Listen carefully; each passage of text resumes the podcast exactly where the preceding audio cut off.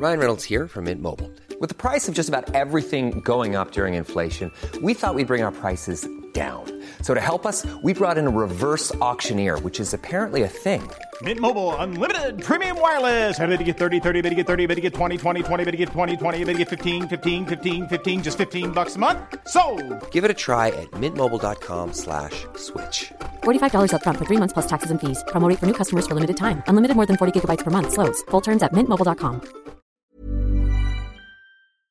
Esto es República H, la información más importante de lo que pasa en el interior de la República, con el punto de vista objetivo, claro y dinámico de Blanca Becerril.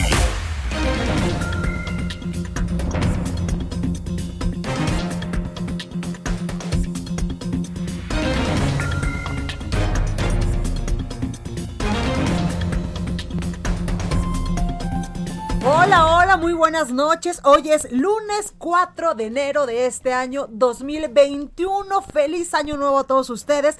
Gracias en verdad de corazón por escucharnos esta noche. Arrancamos la semana, arrancamos este nuevo año que en verdad de corazón yo espero que sea un año lleno de muchísimas bendiciones para todos nosotros, de salud principalmente por aquello del coronavirus que ya sabe, no nos da tregua y sobre todo en el país los casos van en aumento, los casos confirmados. Eh, los casos también de personas que lamentablemente pierden la vida también van en aumento, desgraciadamente. Aquí en la Ciudad de México, pues estamos en semáforo rojo. Acuérdese que antes de estas eh, vacaciones decembrinas nos regresamos a este color eh, del semáforo epidemiológico, donde pues hasta el 10 de enero estarán cerrados los comercios no esenciales en la capital del país y sobre todo también en todo el Valle de México. También han dicho autoridades que hay que seguirnos cuidando, sobre todo porque estamos a menos de 300 camas de llegar al 100% de la ocupación hospitalaria en el Valle de México. Así que por favor, de corazón le pido, no hay que bajar la guardia. Es un nuevo año, gracias a Dios hay muy buenas noticias porque eh, las vacunas eh, ya se están aplicando en el país y hoy también Cofepris pues autorizó la vacuna de AstraZeneca para uso de emergencia contra el SARS-CoV-2, el coronavirus, aquí en territorio nacional. El secretario de Relaciones Exteriores, Marcelo Ebrard, pues así lo informaba y decía que en breve la producción de esta vacuna va a empezar en el país. Acuérdense que como por eh, agosto, octubre del año pasado, el canciller mexicano había dicho que México envasaría esta vacuna de AstraZeneca aquí en territorio nacional. También hay polémica por Hugo López Gatel, que se nos fue a Oaxaca, una playa paradisíaca de Oaxaca, y pues allá lo cacharon previamente, lo habían eh, pues visto en el aeropuerto internacional de la Ciudad de México en un vuelo sin el cubreboca y pues hablando por teléfono. Él ya respondió hoy, por supuesto, en la conferencia que todos los días en punto a las 7 de la noche da desde Palacio Nacional, donde pues nos eh, muestran el avance de cómo va evolucionando desgraciadamente el coronavirus en el territorio nacional. Así que como usted puede escuchar, hay mucha información que darle, pero en verdad de corazón yo deseo, deseo que este año 2021 esté lleno de muchísimas bendiciones, de salud, de amor, de trabajo, que esto también es algo importante importante en emergencias sanitarias como las que estamos viviendo en estos momentos en el país, pero sobre todo que tenga mucha paz interior, mucha buena vibra, a pensar positivos y en verdad de corazón todo lo mejor para este año 2021 y que se quede conmigo, por supuesto, todas las noches en punto de las 9 aquí por el Heraldo Radio. ¿Y qué le parece si comenzamos ya con toda la información? En verdad de corazón le deseo un muy feliz año. En resumen, La COFEPRIS autorizó esta noche la vacuna de AstraZeneca para uso de emergencia contra el virus SARS-CoV-2, el coronavirus. Así lo informó el secretario de Relaciones Exteriores, Marcelo Ebrard. El presidente de México, Andrés Manuel López Obrador, defendió al subsecretario de Salud, Hugo López Gatel, quien a pesar de la contingencia y los llamados de la autoridad a quedarse en casa, vacacionó el pasado fin de semana en las playas de Oaxaca. El presidente dijo que el funcionario ha trabajado mucho y tiene derecho, es un buen servidor público, además señaló que será el propio López Gatel quien debe explicar esto. Y precisamente esta noche, Hugo López Gatel dijo, no tengo nada que ocultar, fui a visitar a y amigos. Así respondió el subsecretario Hugo López Gatel tras sus polémicas vacaciones en una playa de Oaxaca. El Instituto Nacional de Migración informó que solo el 20% de los mexicanos que viven y trabajan en los Estados Unidos decidieron venir a México en la Navidad. El restante 80% decidió quedarse en su casa en la Unión Americana por el coronavirus. Debido al incremento en los casos y hospitalizaciones en la Ciudad de México, la jefa de gobierno, Claudia Sheinbaum, pidió a los Reyes Magos posponer la entrega de regalos a las niñas y niños para evitar aglomeraciones en las calles o en los centros comerciales donde se venden los juguetes. También recordó que la capital del país se encuentra en semáforo rojo. La Secretaría de Seguridad y Protección Ciudadana informó que durante los primeros tres días de este año se cometieron en el país 210 asesinatos. La entidad donde se registraron más muertes violentas es Guanajuato con 21, seguido de Michoacán con 18, Baja California con 17 y 14 en Veracruz. El Banco de México informó que en los primeros 11 meses del 2020 las remesas en dólares enviadas por los mexicanos en Estados Unidos superaron lo captado en todo el 2019. Y en información internacional, el primer ministro británico Boris Johnson anunció un nuevo confinamiento nacional en Inglaterra que incluye cierre de colegios hasta el 15 de febrero, esto debido a la alarmante expansión del coronavirus causada por la nueva cepa. Reporte vial. Bueno, y vamos a las calles de, la Ciudad de México con mi compañero Gerardo Galicia. Gerardo, muy buenas noches, ¿cómo estás? Feliz año. Feliz año, mi querida Blanca. Te saludo con muchísimo gusto. Fuerte abrazo para todos en cabina. Y ya tenemos información para nuestros amigos que salen del centro histórico sobre Fray Servando Teresa de Mier y se dirigen al oriente de la capital. Estamos encontrando un avance cada vez más rápido. En, general, el desplazamiento es bastante favorable. Buena opción si se dirigen hacia la zona del aeropuerto. Solo hay que tomar en cuenta que tenemos obras llegando al circuito interior. En ese punto se van a topar con una desviación hacia la avenida Galindo y Villa. Eh, es en este punto donde van a encontrar los mayores conflictos viales. Y también tenemos información de lo que ocurre en Ecatepec. Hace algunos minutos, Vigilidad Blanca, dos elementos municipales de Ecatepec salvaron la vida luego de abandonar su patrulla y es que fueron arrastrados por el tren. Esto ocurre en la avenida Jardines de Morelos, en la zona de Ecatepec. Al parecer, un desperfecto en la patrulla prácticamente deja el vehículo sobre las vías justo cuando pasaba el eh, tren. Los elementos policíacos, al ver la locomotora, sencillamente abandonan la unidad. Esta es embestida por el tren, pero por fortuna los elementos policíacos salvan la vida, se encuentran eh, bien, todo queda en daños materiales. Por lo pronto, es el reporte, seguimos muy, muy pendientes. Gracias, Gerardo, buenas noches.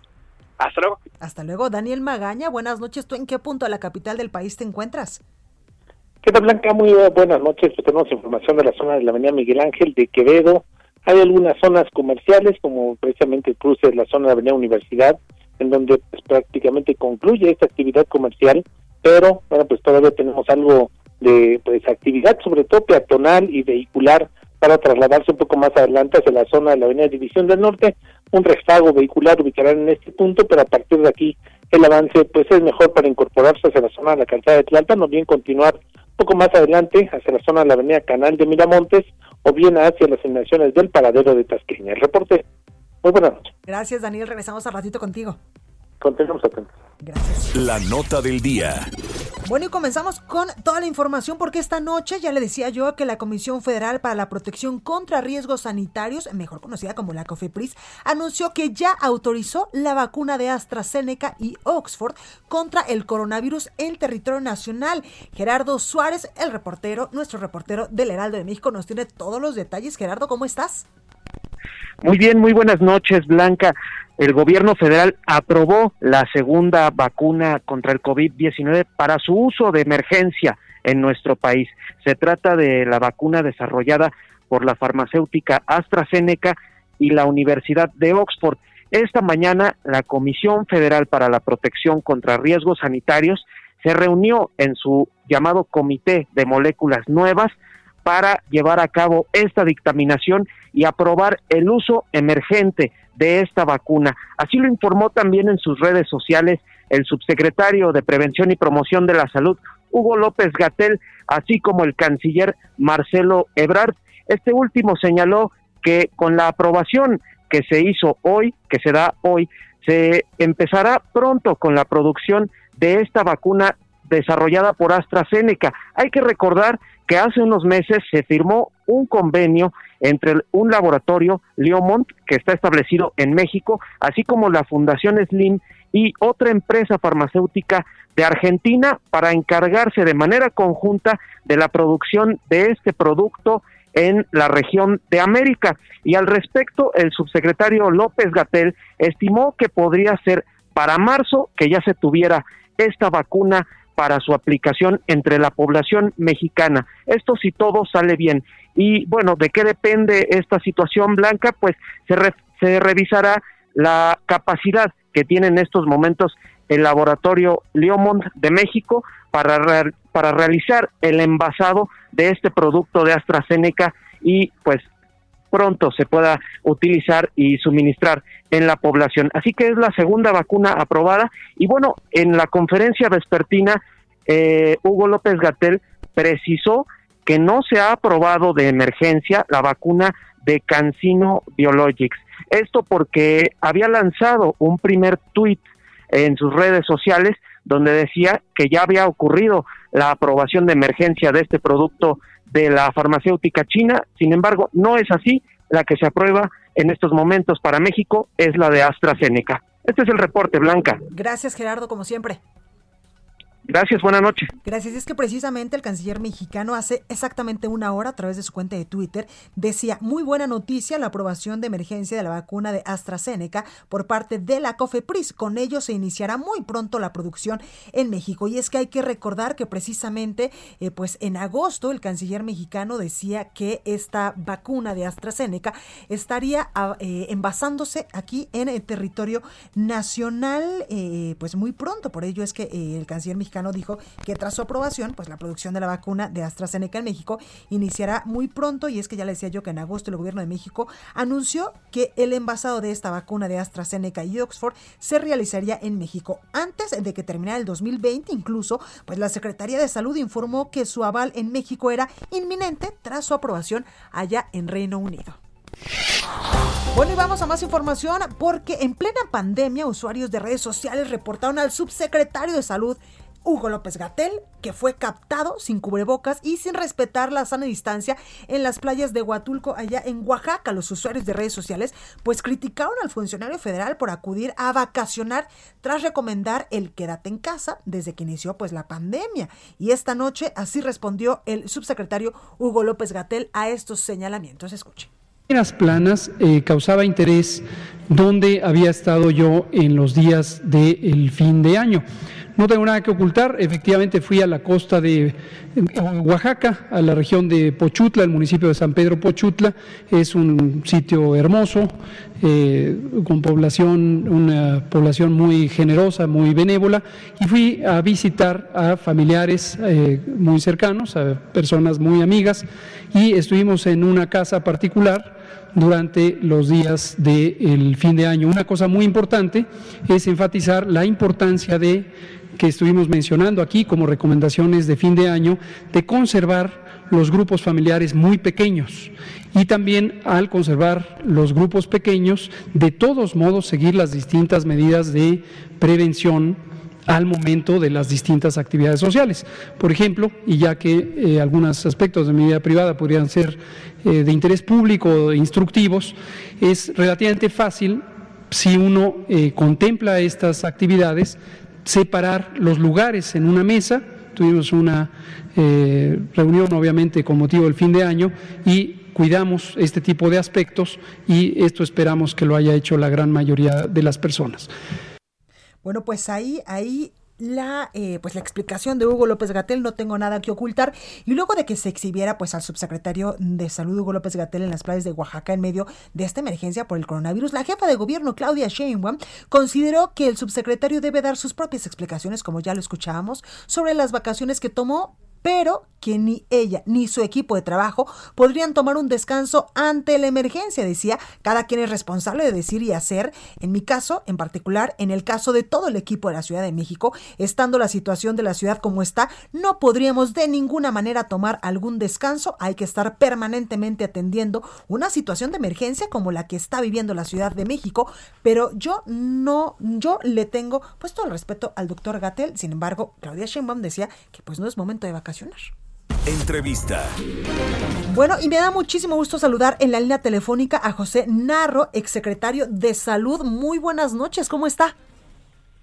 Buenas noches, eh, Blanca, con mucho gusto de estar aquí con usted. Gracias, gracias por esta comunicación. Oiga, pues eh, cuénteme en un primer momento qué, qué le parece esta noticia de la COFEPRIS de que ya avaló la vacuna de AstraZeneca en México. Pues es eh, una muy buena noticia por distintas razones. La primera es porque tendremos eh, disponibilidad de otra vacuna, está la de Pfizer, pero la verdad es que la cantidad comprometida es relativamente modesta en cambio, con AstraZeneca el compromiso es mayor. Y segundo, se trata de una vacuna que va a tener parte de su procesamiento, el envasado aquí en México, con un laboratorio mexicano, con el apoyo de una fundación eh, no lucrativa, por supuesto, la Fundación Slim, y con la participación eh, gubernamental que corresponde. Entonces, es una buena noticia ya había sido aprobada para su uso, incluso ya había iniciado su aplicación en Inglaterra. Hay una universidad de enorme prestigio detrás de la investigación y del manejo, la Universidad de Oxford. Entonces, creo que es una muy buena noticia. Claro. Oiga, exsecretario, también quiero preguntarle, ¿usted cómo está viendo en estos momentos pues el manejo de la emergencia de esta pandemia en México? Hay muchos estados de la República que lamentablemente pues ya han regresado a semáforo rojo y eh, pues se, se, espera que en breve, pues gracias a esta vacunación que ya eh, pues está siendo eh, pues realizada en el territorio nacional, pues poco a poco vayamos regresando a la normalidad o a la nueva normalidad. Sí, pero la verdad, Blanca, es que hay que decirlo con toda claridad. Esto nos va a llevar todavía muchos meses. La vacuna ha sido una hazaña científica. Claro. El que tengamos en este momento en el mundo tres, cuatro o cinco vacunas diferentes, eh, algunas ya siendo aplicadas, otras eh, siendo todavía estudiadas en la fase 3 en grandes grupos de población, es extraordinario. Nunca habíamos tenido una vacuna contra un virus en tan poco tiempo. Entonces eso es maravilloso. Sin embargo, la vacuna no va por sí sola y en el corto plazo, quiero decir, en los próximos tres, cuatro, seis meses, a ser la solución. Vamos a tener que seguir aplicando medidas preventivas fundamentales como el uso del cubrebocas, el distanciamiento físico, la reducción de la movilidad, la higiene y la ventilación de espacios cerrados eh, eh, que donde conviva la gente. Entonces, eh, vamos a tener que hacer uso de todo de todo esto y por supuesto desde la estructura gubernamental se debería entender que la estrategia que se ha seguido pues ha sido francamente fallida. El mes de diciembre, Blanca, es el mes con más contagios a lo largo de toda la epidemia. Del millón cuatrocientos cincuenta mil, eh, estoy redondeando la cifra, contagios, más de trescientos diez mil se registraron en diciembre y de los fallecimientos es también el, el mes con cerca de veinte mil muertes registradas y esas son las, las oficiales. Por supuesto, la estrategia ha sido pésima, eh, no ha estado bien dirigida y pues los resultados están ahí. La gente tiene que cuidarse, todos tenemos que tener mucha responsabilidad. Al cuidarnos, cuidamos a los demás. Al cuidar a los demás, nos estamos cuidando. Totalmente. Oiga, secretario, también, eh, pues me gustaría preguntarle ¿Cómo, ¿Cómo vio la respuesta de Hugo López Gatel, del subsecretario de Salud, esta noche, donde dice, pues no tengo nada que ocultar en relación a su visita, a sus vacaciones allá en Oaxaca? Claro, pues no, no tiene nada que ocultar porque todo lo que ha hecho lo ha sido públicamente conocido eh, eh, y me parece que lo que sí hay detrás es una enorme incongruencia, una terrible inconsistencia, un funcionario que está festejando cuando hay tal cantidad de problemas, me parece que no es ético. Un funcionario que sale a declarar unos días antes que por favor no son vacaciones, que hay que estar eh, cuidado en casa, que hay que eh, no salir y que está públicamente él disfrutando. Ahí es es verdaderamente una muestra más de la inconsistencia del subsecretario del comportamiento inadecuado, inconveniente eh, que ha tenido a lo largo de todo el manejo de la de la pandemia y que podría él esperar mejores momentos para estar descansando, estar disfrutando. Para un servidor público, este no puede ser un momento de descanso, de reposo y menos de diversión. Aunque dice el presidente ha trabajado mucho y es un buen funcionario y tienen derechos. Bueno, ese es el juicio de su, uno de sus jefes. Eh, yo, por supuesto, no lo comparto y simplemente digo, la ciudadanía requiere eh, otra conducta, otro comportamiento. Eh, hay otros servidores públicos del mismo gobierno que han tenido un trabajo también muy difícil, muy complicado, y están los miles, cientos de miles de trabajadores de la salud que han tenido un gran compromiso con las personas, con la sociedad, con los pacientes y que bueno, pues este no no este señor subsecretario no refleja ese compromiso, esa esa condición. ¿Tendría que renunciar? Ese es un tema de su eh, de su ética, de su conducta, él tendría que hacer una valoración, no soy quien yo para para hacerla, eh, eh, lo único que yo puedo decir es yo tendría, por supuesto, a mí me han tocado momentos complicados, momentos difíciles y eh, yo he tenido una conducta diferente. No, no, no, no quiero yo hacer una un juicio de valor, una valoración, porque no tengo nada que ver con él, afortunadamente.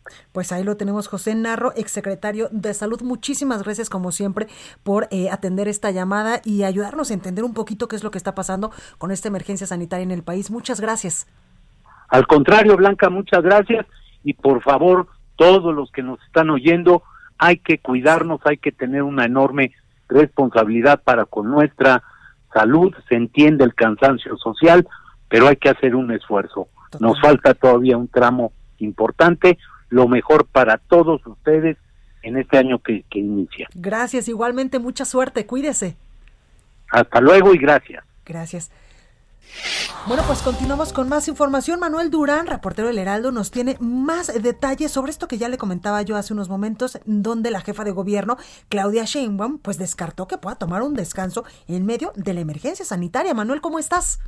Hola, muy buenas noches, Blanca. Pues en efecto, hoy en conferencia de prensa la jefa de gobierno eh, reaccionó de alguna forma ante lo ocurrido con esta polémica con el secretario de Gobierno Federal y ante la situación, dice que ante la situación en la Ciudad de México por la emergencia sanitaria, eh, descarta que pueda tomar un periodo de descanso o salir de vacaciones.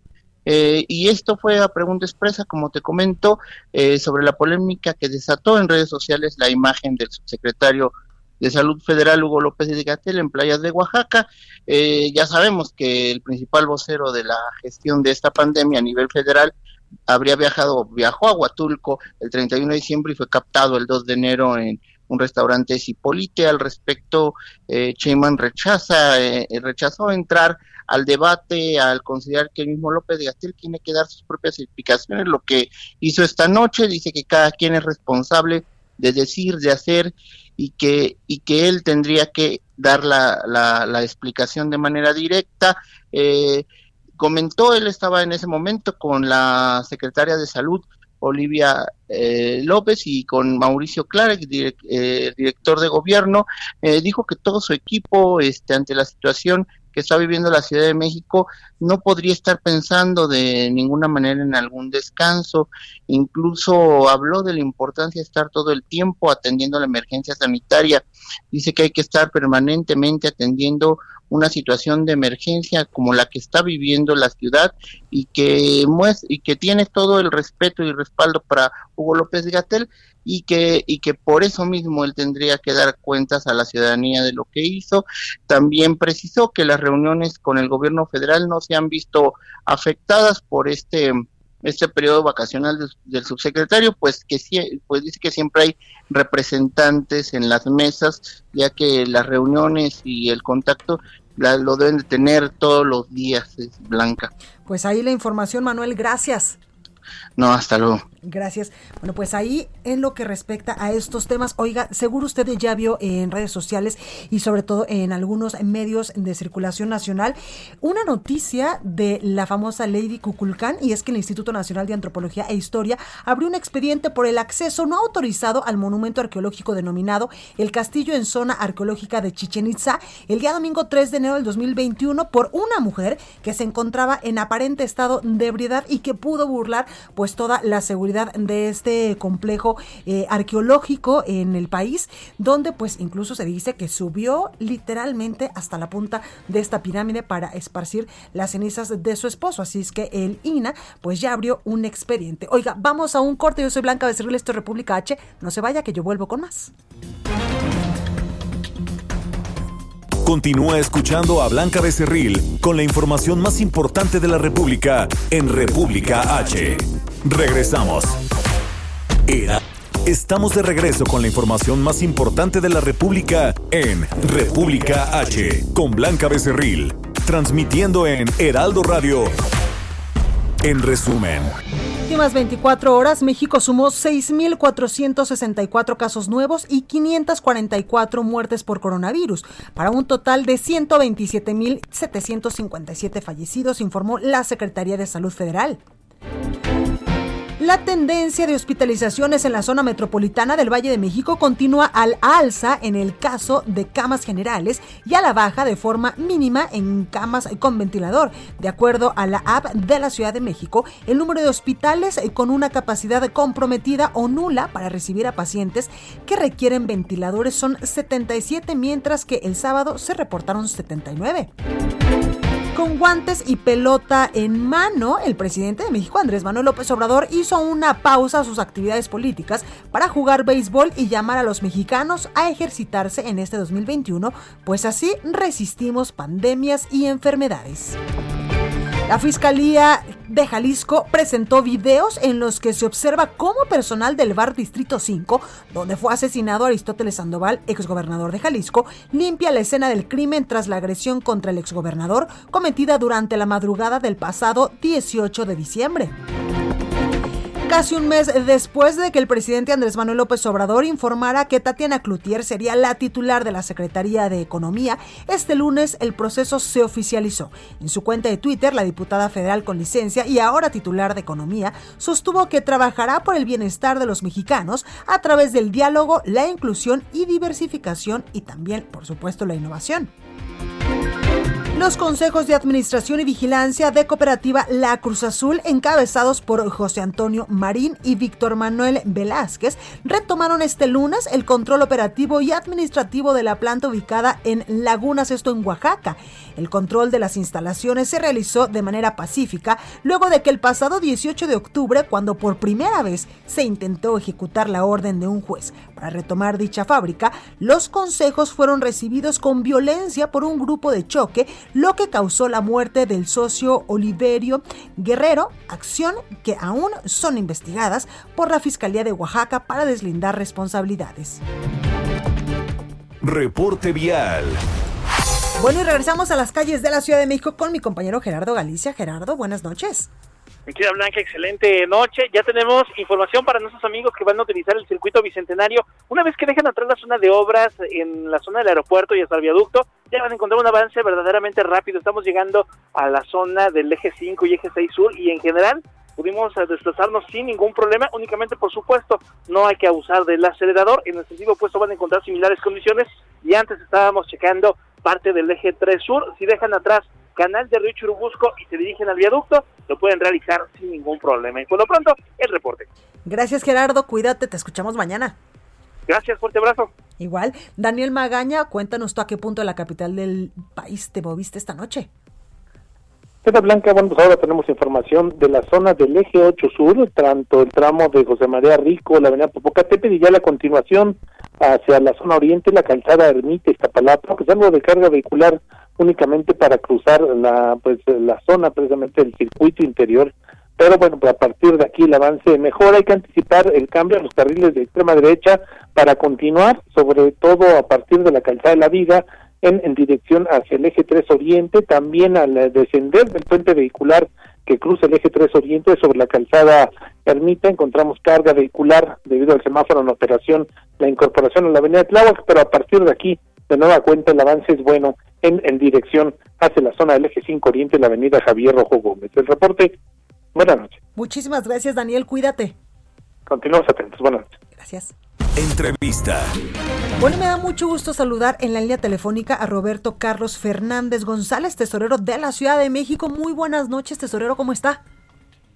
Bien, muchas gracias, Blanca. Buenas noches. Buenas noches, gracias por esta comunicación. Oiga, cuénteme, el gobierno de la Ciudad de México otorgará el 100% de descuento en el pago de tenencia al pagar pues este refrendo entre el mes de enero y marzo de este año. Así es. Eh, una buena noticia Sí, que da el gobierno de la ciudad a este, en este inicio de año es que vamos a continuar con eh, el otorgamiento de este subsidio del 100% de la tenencia, eh, solamente pagando los derechos por refrendo a aquellos autos, aquellos vehículos cuyo valor depreciado eh, sea menor, inferior a 250 mil pesos y que tengan su tarjeta de circulación actualizada. Eh, normalmente se le da a personas físicas y a personas morales sin fines de lucro. Lo van a ver reflejado ya dentro de la página de internet o en el momento en que llegue su boleta de tenencia. Y pues es muy sencillo, una vez que eh, se vea que se cumplen esos requisitos, solamente tienen que entrar a la página de internet de la Secretaría de Finanzas, que es www.finanzas.cmx.gov.mx. Ahí mismo pueden hacer el pago. Eh, tenemos un sistema de pago en línea en nuestro portal, de tal manera que no tienen ni siquiera que desplazarse a ningún lugar. Claro, oiga, eh, tesorero, también quiero preguntarle sobre estos descuentos que ustedes también han dado a conocer para el pago del predial. Sí, también otra muy buena noticia para las familias y para las empresas de la ciudad es que mm, haciendo eco a la difícil situación que enfrentan muchas personas debido a la actual crisis sanitaria, eh, el gobierno de la ciudad, la doctora Sheinbaum, eh, decidió incrementar los descuentos por pago anual anticipado que se han venido dando. De tal manera que para este año, si la- las personas, cualquier eh, propietario eh, de un bien inmueble en la Ciudad de México que pague predial, paga su predial adelantado durante el mes de enero, recibirá un 10% de descuento sobre la factura total. Eh, si lo hace durante el mes de febrero, recibirá un 6%. Estos son descuentos extraordinarios, más grandes, eh, más importantes que los que se han dado de manera anterior, eh, pues justamente pensando en apoyar a la economía de las familias y de las empresas. Claro, oiga, precisamente, tesorero, cuénteme sobre esos otros apoyos que también, pues, la Ciudad de México ha, ha, eh, pues, destinado, ha dado para, pues, ayudarnos a todos nosotros en esta emergencia sanitaria. Bueno, pues es importante decir también que vamos a mantener todos los apoyos que se han venido dando, por ejemplo, en el caso que es muy importante de adultos mayores, eh, de pensionados, de jubilados, de madres solteras o de personas con discapacidad, también tendrán beneficios en predial. Eh, ese beneficio, dependiendo del valor del inmueble, puede llegar a pagar solamente una cuota fija mínima, que son 52 pesos bimestrales, eh, o un 30% de descuento, dependiendo del valor del inmueble, repito. Pero esto todavía, eh, si se hace el pago de manera anual o anticipada, también tendrán este 10% de descuento adicional a estas cuotas fijas si se hace en enero este pago. Claro. Pues bueno, pues ahí está la información. Oiga, tesorero, también quiero preguntarle, he visto que eh, ustedes están muy movidos con este kiosco móvil de la tesorería, que por cierto, eh, pues ahora va a estar en la alcaldía de Cuauhtémoc. Así es. Ahorita está justamente afuera del edificio de la tesorería, en la colonia Doctores, en Doctor La Vista y Niños Héroes.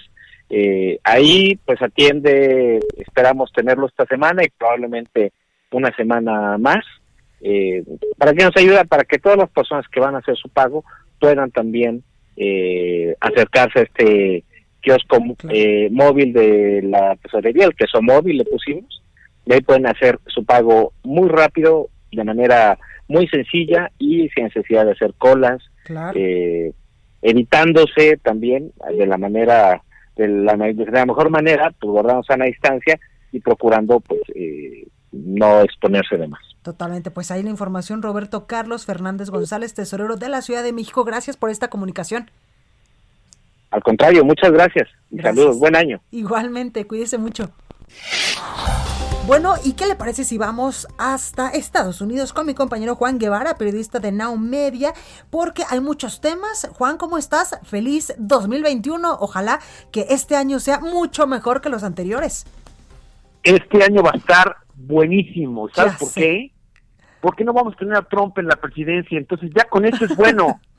mira, si hay vacunas y no hay Trump, creo que ya es un buen año. Ya vamos de gane, dirían si vamos de gane. Fíjate, dos temas. Uno, eh, eh, levantó revuelo la iniciativa de López Obrador de darle asilo político a Julian Assange, que es el fundador de Wikileaks, aquí en los Estados Unidos.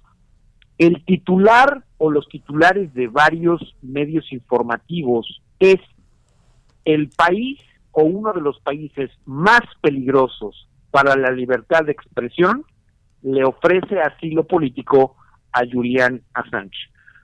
Entonces, bueno, esa es esa, esa es la versión informativa que se está manejando aquí en los Estados Unidos después de que el gobierno de Inglaterra rechaza la solicitud de extradición a los Estados Unidos de Julian Assange. Hay que recordarle a nuestra audiencia que, bueno, pues eh, Estados Unidos está muy molesto con Julian Assange porque pues utilizó o publicó información confidencial, lo tienen con 17 cargos de traición y bueno, si bien le va, estamos hablando de que serían 175 años de prisión de Julian Assange aquí en Estados Unidos. Y una de las cosas que dice el eh, juez eh, en Inglaterra es que la razón por la cual no lo extraditarían es porque tienen preocupación de que se vaya a suicidar Juliana Assange en custodia de los Estados Unidos. Llama mucho la atención el hecho de que López Obrador haya ofrecido este este asilo político específicamente cuando pues eh, México entiende o por lo menos debería de entender lo molesto y en los esfuerzos tan grandes que ha hecho eh, los Estados Unidos para poder extraditar a Juliana Sánchez. El hecho de que lo llevemos a México y de que se le ofrezca un asilo, pues no sentó absolutamente nada bien, por lo menos en los medios informativos. Y bueno, nos venimos recuperando aquí en Estados Unidos de el tema de Cienfuegos, de las diferentes eh, problemas que ha habido de corrupción en el gobierno mexicano sobre el manejo de drogas. Entonces, bueno, pues esto no ayuda en lo absoluto a la imagen que tiene México en los Estados Unidos. Y precisamente eso, eh, bueno, sabemos que Donald Trump está ahorita en campaña, sí, lo escuchó usted bien, en campaña en Dalton, Georgia, ¿qué está haciendo? Bueno, está, Justo. entre comillas, apoyando a los candidatos a Senado republicanos, que, bueno, pues las elecciones empiezan a partir del día de mañana. Bueno, déjame darte información. Que ya, ya le nombraron a esta llamada que seguro nos vas a, comentar al respecto, el Georgia Gates. Sí, no, muy mal, muy mal. O sea, la es llamada, bárbaro. ustedes saben, la llamada pues fue una llamada muy seria que inclusive se está pidiendo cargos criminales contra el presidente Trump. No que no los vaya a tener cuando salga, la justicia se le va a ir encima, eso es lo que sabemos que va a suceder días después de que deje la presidencia pero el hecho de haber presionado al, el, al secretario de Estado de Georgia para poder eh, encontrar, entre comillas, 11.780 votos para poder cambiar los resultados de la elección. Pero realmente, ¿qué tiene que ver con México? Lo que tiene que ver es que, una vez más, con la misma historia, Donald Trump vuelve a decir que va a construir eh, un, muro, migratorio a 16 días o sea, lo mismo de siempre que va a construir el muro migratorio, que este que los que lo va a pagar México, etcétera, etcétera, etcétera. Y bueno, pues al final del día este, sabemos que esto no ha sucedido, ni ha construido un muro migratorio de una manera correcta, ni ha pagado México, y todo lo que ha sucedido es esto. Sin embargo, eh, todo este tipo de cosas se le están complicando al presidente, eh, eh, al presidente Trump, porque obviamente con todo lo que está pasando, quiero decirte que la tendencia en este momento es que los, demo, de, los demócratas podrían ganar el estado de Georgia. Imagínate ¿Esto eso. qué significa? Significa que si los demócratas ganan el estado de Georgia en el Senado, queda de mayoría el Congreso y queda de mayoría el Senado, y entonces, pues Joe Biden tendría eh, vía libre Claro. para poder hacer los cambios que requiere el país sin tanta oposición republicana. Total. Ese es el efecto Trump en el Partido Republicano a 16 días de que está a punto de terminar su, eh, Su administración. Pues se, se avisora bastante complicado. Yo que Trump, no sé tú, Juan, pero ya mejor iba pensando en cómo limar asperezas con el nuevo gobierno para que no se me vayan con todo cuando salga. Mira, yo creo que eh, mira, salió una salió una eh, entrevista con Mary Trump, que es su sobrina, y hace unos días en CNN, y pues lo que está diciendo es que es incapaz, incapaz de eh, tener la capacidad tanto de empatía Claro. de este presidente como el de poder aceptar una derrota eh, Pues contra Joe Biden, que lo criticó mucho. Es decir, no puede, es incapaz. Claro. Entonces, lo que va, lo que, lo que ya hemos platicado en tu espacio, lo que va a pasar es que una vez que salga eh, eh, Donald Trump de la presidencia, se espera que no vaya a la inauguración, eso es lo que estamos esperando todos, no va a ir. Eh, si va, nos sorprendería muchísimo, pero es posible que no vaya. Y que días antes, o por lo menos alrededor del 20 de enero, él anuncia su candidatura para el 2024. No, bueno. Así que vamos a ver qué pasa. Pues ahí lo tenemos. Juan Guevara, muchas gracias como siempre. Feliz año. Un abrazo, pórtense mal, cuídense bien. Igualmente. Deportes con Roberto San Germán. Pues ya está con nosotros mi Robert. Robert, ¿cómo estás? Feliz año nuevo. Día 4. ¿Qué tal, mi querida Blanca? Buenas noches. También a la gente que nos sintoniza. Feliz año nuevo. Este 2021 nos traiga mucha salud, trabajo, Por sustento, favor. todo, todo, todo lo bueno. Ya después de dejar el 2020 que estuvo bastante complejo, ojalá el 2021 sea mejor para todos, si se los deseamos. Y muchos triunfos deportivos. Ya veíamos hoy al presidente Andrés Manuel López Obrador que volvió a agarrar el bat. Sí, ya sabes cómo es este hombre, ¿no? Que empezó a hablar y que hay que ponerse en forma, ya, bueno, tantas cosas que pasaron en este fin de año, las vacunas y todo esto, ya ya también salió para hablar de, de López Gatell, pero esos son los temas que, que, que- que me comparten como mexicano, pero no como especialista Oye, en, el tema, pero bueno. Pues entonces cuéntanos cómo arrancamos este 2021 en deportes, cómo lo cerramos pues también. Mira, este, este 2020 2021 con, con la Liga MX, pues ya arranca, como tú sabes, este fin de semana con varios equipos estrenando directores técnicos. Miguel Herrera, pues fue corrido del América, llegó Santiago Solari, un argentino que había jugado en México con el Atlante y que además fue entrenador del Real Madrid Castilla y que también estuvo con los merengues con el Real Madrid también y ganó un, un, un campeonato de clubes, ¿no? Un mundial de clubes. Luego el Cruz Azul, pues corrió Dante Siboldi y bueno, pues, se hablaba de Mohamed, se hablaba de todo el mundo y terminó Juan Reynoso, el director técnico que estaba en el Puebla, Monterrey corrió a Mohamed, No, bueno. este Atlético de San Luis corrió a Memo Vázquez y bueno, ya vemos Javier Aguirre llegó a Monterrey y todo esto, pero ya inicia este torneo. Eh, vamos a ver cómo les va a los equipos, vamos a ver cómo le va a León, sobre todo el equipo campeón, que hay que recordar que Nacho Ambriz estuvo bastante malo de COVID-19, ya está en casa, ya está bien, obviamente con los cuidados, pero pues vamos a ver, a ver qué pasa, ¿no? Porque el torneo mexicano arranca el próximo 8 de enero con el partido Puebla Chivas en el Estadio Cuauhtémoc, Obviamente va a ser sin ingreso de público, esto va a ser a las 19 horas, 19.30 horas, así va a ser el primer duelo. Luego el sábado los Tigres, los actuales campeones de la Conca van a recibir al campeón, a León. Eh, esto va a ser a las 7 de la noche en el estadio universitario. Esos van a ser los primeros duelos. El viernes, mira, el viernes tenemos tres partidos. Va a ser Puebla contra Chivas a las siete y media de la noche, luego Tijuana contra Pumas a las nueve con seis, Mazatlán contra Necaxa a las nueve y media de la noche. El sábado 9 de enero va a ser Atlas contra Monterrey a las 5 de la tarde, Tigres contra León a las 7 de la noche y América San Luis a las 9 de la noche. El domingo 10 de enero tenemos dos partidos, Toluca contra Querétaro, Santos contra Cruz Azul. Y el lunes 11 de enero, Pachuca contra Juárez. Estos son los primeros duelos que vamos a tener. Obviamente todo el mundo quiere ver a los nuevos directores técnicos, cómo les va a ir a los equipos, los nuevos fichajes y todo. Pues yo creo que León lo vamos a poner otra vez como el favorito, después de lo que vimos. Es un equipo que cambió muy poquito. ¿no? Y tenemos que ver a los grandes o a los que dicen que son grandes, a lo que es América, a lo que es Chivas, Pumas, al mismo equipo del Cruz Azul, que ese es un equipo que tiene una pachanga enorme, pero pues a ver, a ver qué sucede, qué sucede, perdóname, con tu máquina, que la verdad es que cada vez que vemos algo del Cruz Azul, uno ya no sabe ni qué pensar. Gracias, supera nuestras expectativas. Roberto, muchas gracias, te escuchamos el viernes y feliz año. Claro que sí, te agradecemos mucho. Feliz año, abrazo. Cuídate, bye. Bueno, ¿y cómo, cómo eh, pues, se avisó el panorama político en este 2021? Nadie mejor que Alejandro Cacho, periodista y conductor de Ruta 2021 en Heraldo eh, Televisión, para hablar más al respecto. Ale, ¿cómo estás?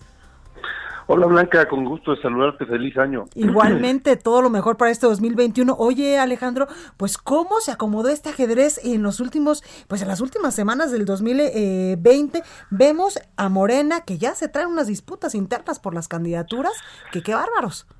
Sí, y nos sorprende, nos sorprende porque sale el ADN perredista de Morena que ya conocemos con anticipación desde hace muchos años. Eh, y sabíamos que algunas de estas candidaturas iban a ser pues eh, muy competidas, pero lo delicado para el propio partido oficial es que se, le, se le está acusando de prácticas eh, tramposas de, de, ADN priista. Eh, bueno, pues a ver cómo, cómo resuelven todo eso.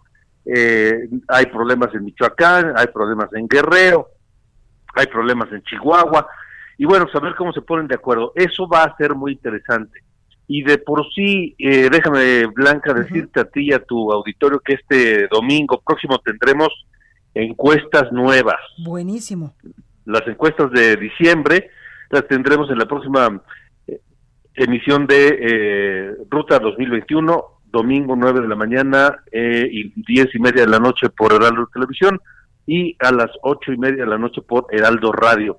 Y en esas encuestas veremos cómo se comporta ya la preferencia del voto, no solo por partidos, sino por alianzas. Hay que recordar que el 23 de diciembre se cerraron las alianzas legalmente y a ver cómo se mueve esa preferencia electoral, si es que se mueve con las alianzas y con los nombres de las mujeres y los hombres que ya sabemos que van a competir por las 15 gubernaturas que estarán en juego. Va a estar interesante. Totalmente, totalmente, Alejandro. Y ya veíamos también que pues el PAN y el PRD decían que no van a dar eh, pues sus tiempos de spots por la pandemia.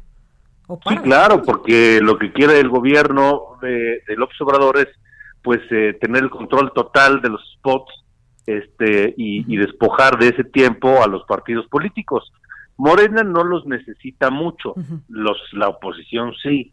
Entonces, eh, pues es parte del juego eh, de, político estratégico a ver a ver en qué queda pero por lo pronto el INE ya dijo que no que Nanay que no no no se los va a dar Totalmente. Oye Alejandro, y tocabas un punto importante, el próximo domingo vamos a tener pues nuevas encuestas de cómo se movieron eh, pues las preferencias rumbo al 2021 con estas alianzas y también eh, pues hablábamos de los que están molestos dentro de Morena porque pues no salieron eh, pues palomeados para las candidaturas. Uno de ellos pues es el senador Arias de Michoacán, que por cierto hoy lo vimos ya reuniéndose con otro partido. Sí, y hay varios que están en esa posibilidad de ir, de cambiar de, partido, de ir a la candidatura que pensaban que tenían segura con Morena y que ahora posiblemente a través de otro de otro instituto político pudieran pudieran obtener. Eso eso va a estar muy interesante, Blanca. Sí, si el senador Arias cambia de partido para competir por la gubernatura de Michoacán, ¿cómo le va a ir a Morena? Es una de las incógnitas, ¿no? Totalmente. Oye, pues muy movido empezó este 2021 que sin duda va a ser un año decisivo para muchos estados de la República, para la Cámara de Diputados y en fin, eh, en términos democráticos para el país. Alejandro, recuérdanos dónde te escuchamos, dónde te vemos, que ya nos diste un muy buen adelanto de que este domingo pues vas a tener nuevas encuestas. Así es. El domingo, ocho y media de la noche, por aquí mismo, por Heraldo Radio y el domingo a las 9 de la mañana y a las 10 y media de la noche por Heraldo Televisión. Pues ahí lo tenemos Alejandro Cacho, periodista y conductor de Ruta 2021 en el Heraldo Radio y en el Heraldo Televisión. Muchísimas gracias como siempre. Gracias, Blanca. Saludos. Gracias. Pues ahí usted puede escuchar a mi compañero Alejandro Cacho, quien le sabe mucho, mucho al tema electoral. Oiga, yo soy Blanca Becerril. Esto fue República H. Yo les por el día de mañana en punto a las 9 de la noche con más información. Por favor, cuídese mucho. No hay que bajar la guardia, pero sobre todo de corazón le deseo que tenga un muy, muy feliz y próspero año 2021 lleno de salud, de muchísimas bendiciones, de amor y por supuesto también trabajo. Así que por favor, hay que seguirnos cuidando, a pensar positivos que este año 2021 va a ser mucho mejor que 2020.